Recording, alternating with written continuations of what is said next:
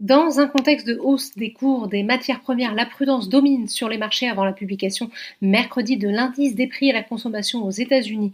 En avril, le CAC 40 termine la séance parfaitement à l'équilibre vers les 6385 points. Du côté des valeurs, l'orientation haussière des taux d'emprunt profite aux valeurs bancaires qui ont par ailleurs enregistré de bons résultats trimestriels. Crédit Agricole grimpe de presque 4%, plus forte hausse de l'indice et Société Générale de 2,91%. La flambée des cours des matières premières galvanise les titres du secteur. ArcelorMittal progresse de 2,39%. L'automobile est également recherché avec Renault plus 3,50%, tout comme Unibail Rodamco Westfield plus 3,32% qui profitent de la perspective de la réouverture des magasins non essentiels en France la semaine prochaine.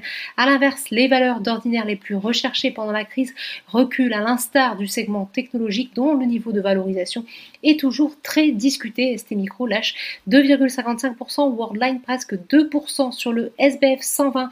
La réouverture de l'économie profite là aussi à la foncière commerciale Clépierre, plus forte hausse. Les parapétrolières décollent grâce à la hausse des cours du pétrole de son côté.